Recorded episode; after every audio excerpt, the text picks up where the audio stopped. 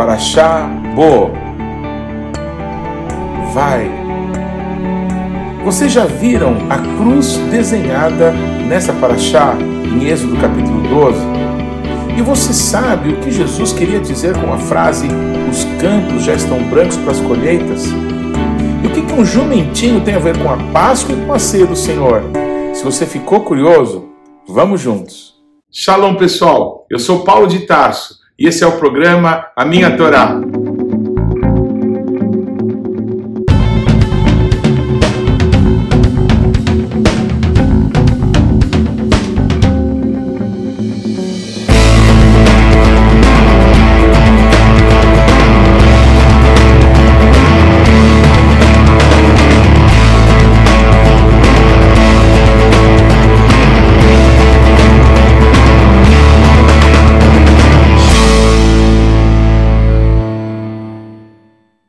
Favor, gaste agora alguns segundos, interaja conosco, deixe aí o seu like, faça algum comentário, torne esse vídeo ainda mais relevante, compartilhe com os teus amigos. E se você não se inscreveu ainda, não deixe de se inscrever nesse canal. Clique aí no sininho para que você receba as nossas notificações. E vamos juntos mergulhar no conhecimento da palavra de Deus.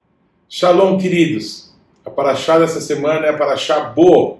O nosso Deus falou com Moisés: vai ao faraó as últimas três pragas, os últimos três juízos do nosso Deus contra o Faraó, contra os deuses do Egito, estavam para ser liberados. O Faraó continuava mentindo. Ele dizia que deixava o povo ir, mas no momento seguinte, o coração endurecido pelo próprio Deus, o Faraó voltava atrás da sua posição e os juízos cada vez eram mais severos. Os últimos três juízos foram os juízos dos gafanhotos, das trevas e a morte dos primogênitos. Nesses três juízos ficou evidenciado que não há poder como o poder do nosso Deus, o poder do Deus que fez um povo para ele, que permitiu que o povo fosse para uma terra em que ele seria escravizado, mas ali se multiplicaria, mas que o tiraria dali para levá-lo para a terra da promessa, a terra que eles iam conquistar e iam viver esse plano do nosso Deus exemplificado, mostrado uh, com o povo de Israel quando sai do Egito, quando passa pelo deserto e entra para possuir a terra prometida, é um esboço, um desenho, um plano, não é? Um projeto do nosso Deus a respeito do plano da salvação, todas as coisas que aconteceram de fato quando nosso Deus tirou o seu povo do Egito são figuras são alusões àquilo que Cristo fez por nós, está fazendo e vai fazer para que a nossa salvação de todos aqueles que foram é, alcançados pelo amor de Deus possam um dia estar todos na presença do Pai, do Deus Todo-Poderoso, é, honrando o Senhor por aquilo que Yeshua fez por todos nós na cruz do Calvário. Por isso, cada detalhe desse texto ele é muito precioso. E a gente precisa meditar e trazer para o nosso coração esses entendimentos tão lindos da palavra de Deus. O último juízo, o juízo da morte dos primogênitos, é o que nós chamamos de uma grande guerra de altares, uma guerra de deuses, uma guerra de adoração, uma guerra de adoradores, porque o nosso Deus, ele demonstra para Faraó, demonstra para todos os deuses do Egito que ele tem mais poder. E como se manifesta esse poder?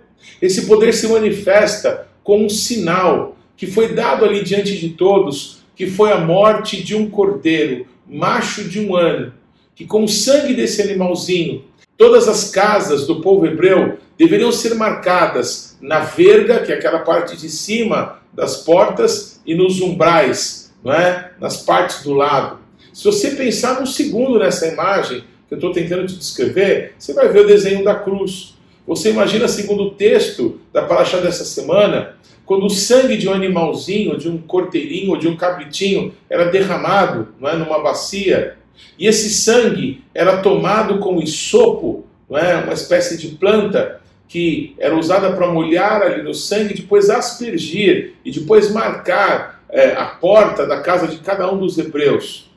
É, imagina alguém deixando ali aquela bacia no chão, não é? é molhando no sangue e marcando na parte de cima e dos lados. Se você não vai ver, não é marcas de sangue nos quatro pontos, não é dessas portas. Inquestionavelmente isso é uma alusão à cruz, o local onde Yeshua se entregou pelo mundo inteiro, primeiro para os judeus e depois para nós, os não judeus, para que todo aquele que nele crê não pereça, mas tenha vida eterna.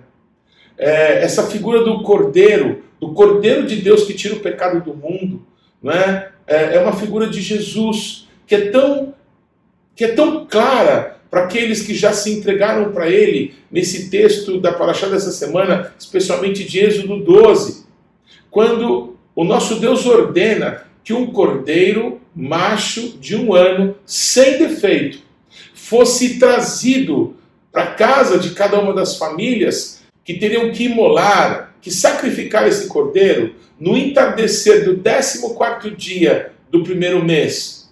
Uma das coisas importantes e que passam desapercebidas nesse texto é que quando aconteceu o Pêssar, foi o primeiro mês do ano, o mês em que o povo de Israel chama de Aviv, que quer dizer primavera.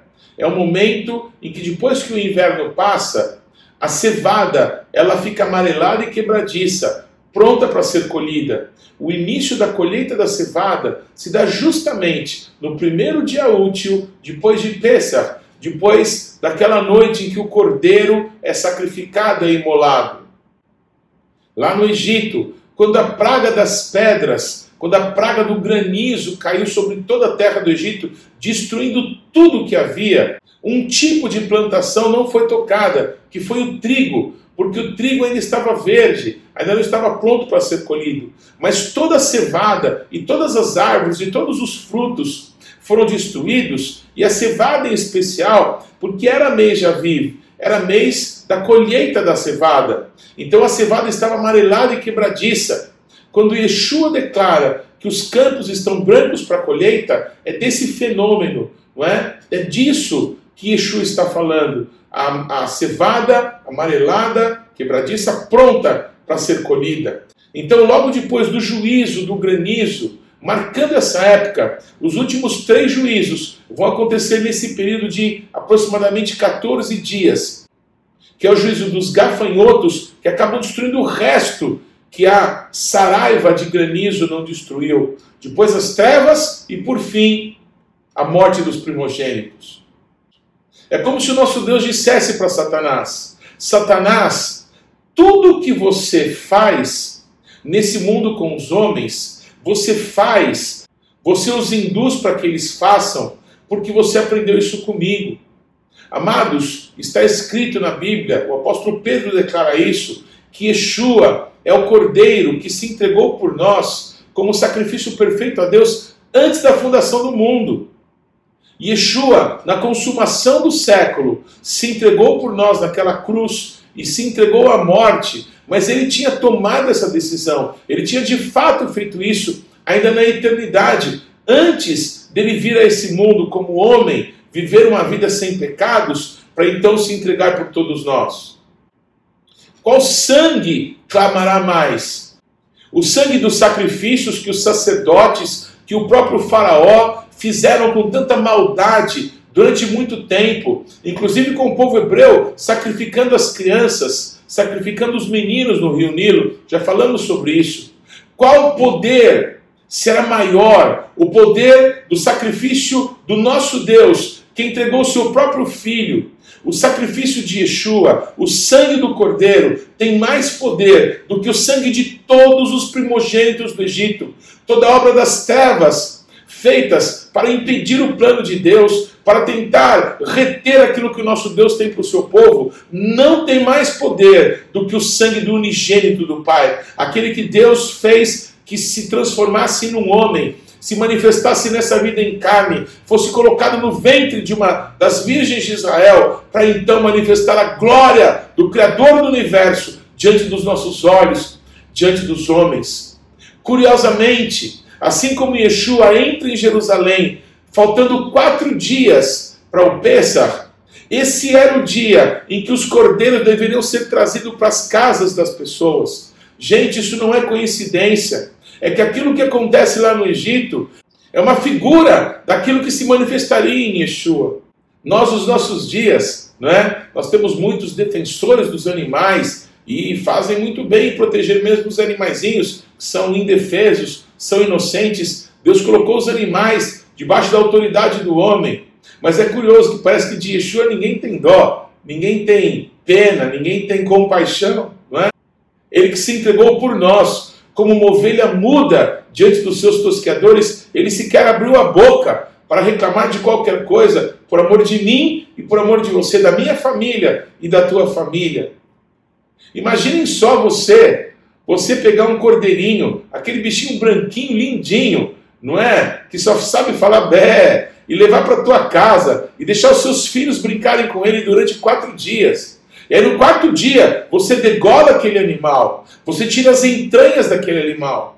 Você coloca aquele animal no fogo para que fosse assado a sua carne e depois vai dar para o seu filhinho dizendo: Filho, agora você vai ter que comer a carne daquele cordeirinho. Pensa na cena, pensa na situação, pois a palavra de Deus declara que aquele que não comer da carne do cordeiro seria eliminado do povo de Israel. Todas as famílias deveriam comer a carne do cordeiro assada naquela noite, na noite de Pêssar, na noite em que o nosso Deus passou por cima das casas que estavam marcadas com sangue. O destruidor não entrou nessas casas, mas na casa de todos os egípcios, na casa de cada família, lá nos animais, todos os primogênitos dos homens e os primogênitos dos animais foram mortos. Sabe por quê? Porque todo primogênito pertence a Deus.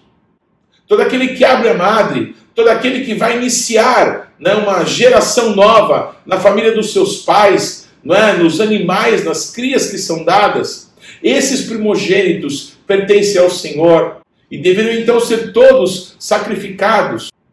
Mas houve um resgate na casa das pessoas que temiam a Deus, na casa dos primogênitos de Israel não houve morte, porque um cordeiro foi morto no lugar dos primogênitos.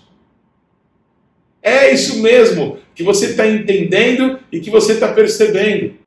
Depois de quatro dias que Yeshua esteve em Jerusalém, sendo provado por todo tipo de pessoa no meio do povo de Israel, desde sacerdotes, pessoas do grupo dos fariseus, dos saduceus, dos é, herodianos, todos os grupos de judeus. Eles provaram a Jesus, sabe por quê?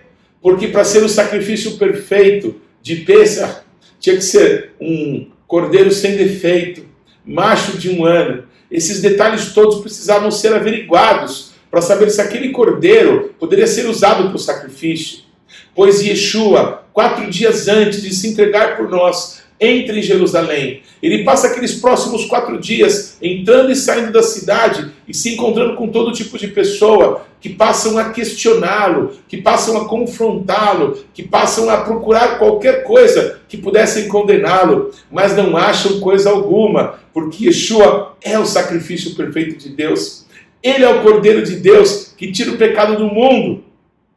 No final dessa paraxá, nós lemos uma ordem de Deus que todos os primogênitos dos animais deveriam ser sacrificados ao nosso Deus. Mas os primogênitos dos jumentos não deveriam ser sacrificados. Se um primogênito de um jumento não fosse resgatado por um cordeiro, ele deveria ser morto, ele deveria ter o seu pescoço destroncado. Por quê? Porque os jumentos não servem para comer, não servem para alimentação, não servem para sacrifícios. O que tem isso a ver com a libertação do povo do Egito? O que isso tem a ver com o Pêssar? O que isso tem a ver com a cruz do Calvário? Eu quero que você pense um pouquinho naquilo que temos falado desde o início dessa ministração, que as coisas que acontecem no Egito são um sinal, são um símbolo, apontam para aquilo que Yeshua faria por nós na cruz do Calvário.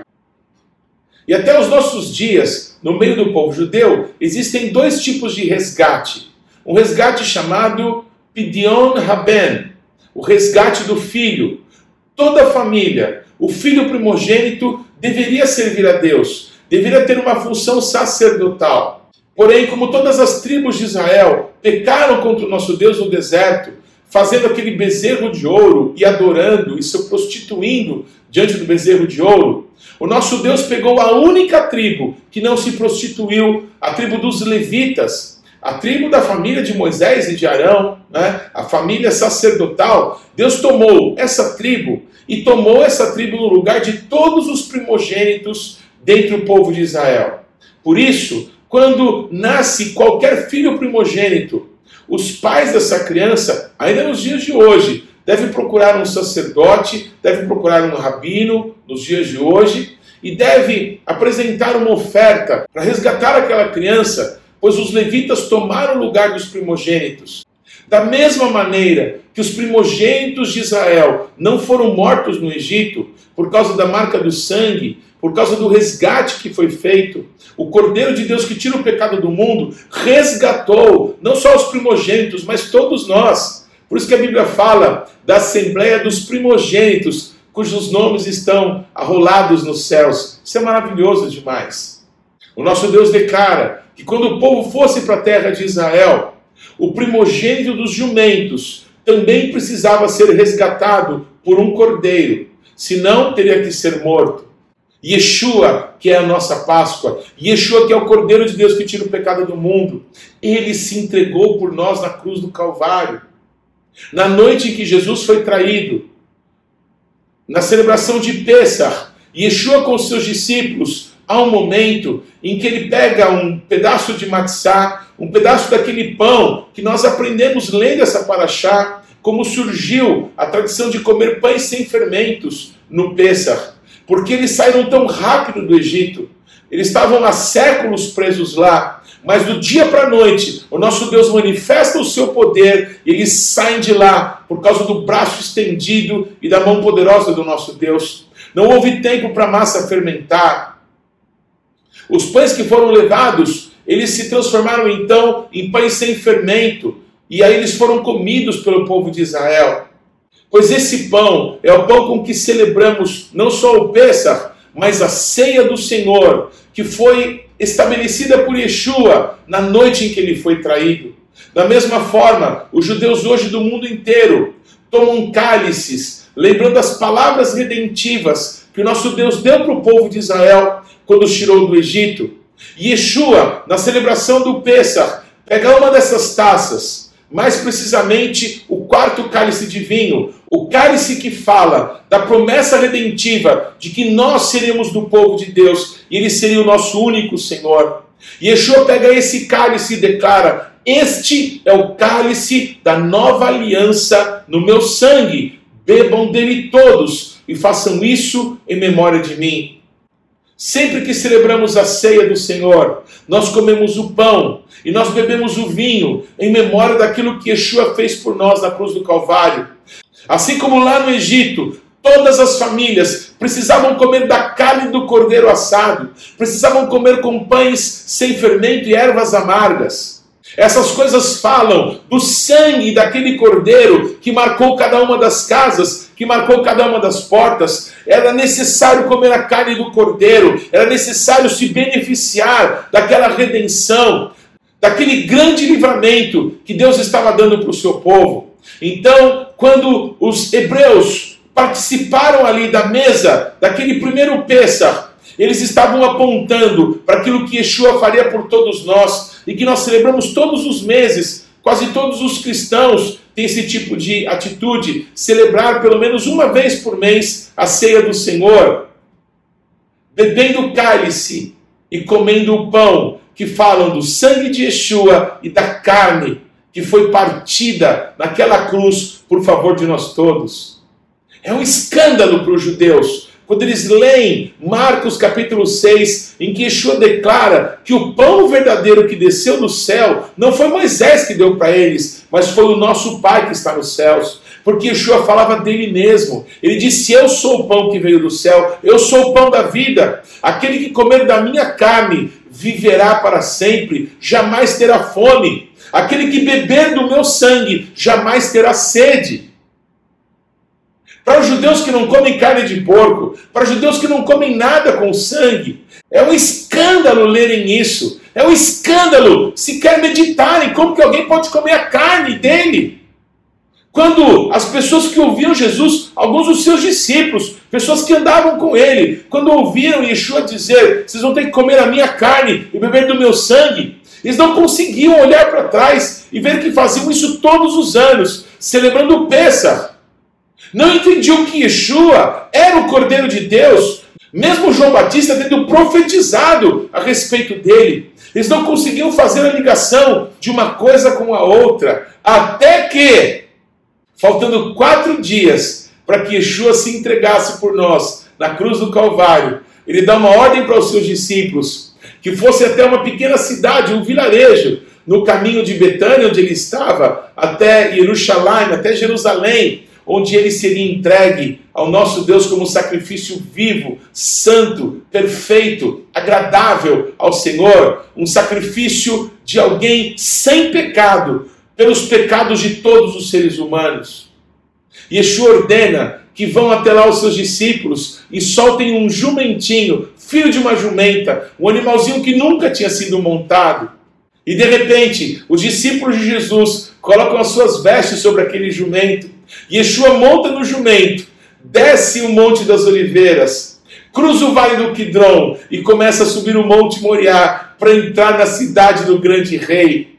Lá vem o seu rei, montado num jumentinho, filho de uma jumenta, é o que profetizou Zacarias. Vem desse dia, vem desse momento, o Pessah, onde Yeshua se entregaria por todos nós, estava se aproximando, e o que todas as pessoas estão olhando, que o cordeiro é o único que pode resgatar o jumento. O cordeiro sobre o jumento, o cordeiro montado sobre o jumento, é um símbolo de resgate que estava diante dos olhos de toda a nação de Israel. Até hoje, judeus religiosos fazem o resgate dos jumentinhos. Isso se chama Pidion Peter Hamor, o resgate do primogênito dos jumentos. Pois as pessoas não notaram que Yeshua, vindo montado sobre aquele jumentinho, era um símbolo, era um sinal. A nação inteira deveria ver: a nossa redenção é chegada. Porque aquele que pode resgatar o jumentinho é o único que pode nos resgatar. Nós que fomos feitos à imagem e semelhança de Deus e que pecamos, dando as costas para o Senhor, seguindo todo tipo de pecado. Mas eis que o Cordeiro de Deus, que tira o pecado do mundo, veio e nos resgatou, veio e nos redimiu, veio e se entregou por nós como sacrifício perfeito, como uma ovelha muda se entregou, sem nenhum defeito, nenhum dos seus ossos foi quebrado, como diz a profecia. Como era lei para o sacrifício do cordeiro de Pêssar, que nenhum dos seus ossos fosse quebrado, pois ele é o cumprimento da Torá. Yeshua é o cumprimento de todas as profecias. Yeshua é o Cordeiro, é o único que pode perdoar pecados, é o único que pode nos resgatar da morte e do inferno, é o único que pode quebrar maldições de sobre a nossa vida, é o único que nos pode curar de fato, é o único que nos deu vida eterna. A Torá está sendo revelada diante dos olhos de todos. O véu, quando Yeshua bradou na cruz do Calvário, foi rasgado de cima a baixo. Não havia mais impedimento para que as pessoas pudessem chegar diante de Deus, lá na santidade das santidades. Da mesma forma, quando Yeshua se entregou por nós, ele abriu acesso pelo seu corpo, pela, pelo véu da sua carne, que foi rasgada, nos abriu pelo seu sangue um alto e vivo caminho até a presença do Pai. Eu sei que o Espírito Santo está falando de uma forma muito clara com o teu coração. A revelação da palavra está aberta. Receba a palavra de Deus e viva para a glória do Senhor. Você pode hoje mesmo dizer com todo o teu coração: Yeshua, entra no meu coração, faz morada, me conduz o Senhor, não pela boca dos outros. Eu não quero comer pela mão dos outros. Eu quero abrir a tua palavra, eu quero abrir a Torá e ter revelação do teu Espírito Santo, de quem realmente é o Mashiach, quem realmente eu preciso invocar para que a minha vida seja transformada. Não há salvação em nenhum outro nome, porque o único nome dado aos homens pelo qual alguém pode ser salvo é o nome de Yeshua. Yeshua, o Cordeiro de Deus. Que Deus te abençoe. Que mitzion tesetorá, o dvar Adonai, Yerushalayim. E de Sião virá a lei e a palavra de Deus de Jerusalém. Não se esqueça, o Shabat não pertence à semana que está terminando. O Shabat não pertence à semana que está começando. O Shabat pertence ao Eterno. Shabbat Shalom. Não deixe de ler ou de ouvir os textos que foram citados na Paraxá dessa semana. Você pode acessá-los ou no nosso site ou nas principais plataformas de podcasts. O importante é que você, pessoalmente, mergulhe no conhecimento da palavra de Deus. Você pode participar ativamente do programa Minha Torá, se inscrevendo no nosso canal, mandando perguntas, interagindo, compartilhando com seus amigos é, porções que vão te edificar. Mas também você pode fazer parte disso, semeando financeiramente para que esse canal se desenvolva ainda mais. Então você pode usar os nossos dados bancários para que você possa fazer contribuições para que a palavra de Deus possa alcançar muitas outras pessoas. Vamos fazer isso juntos. E que Deus te abençoe.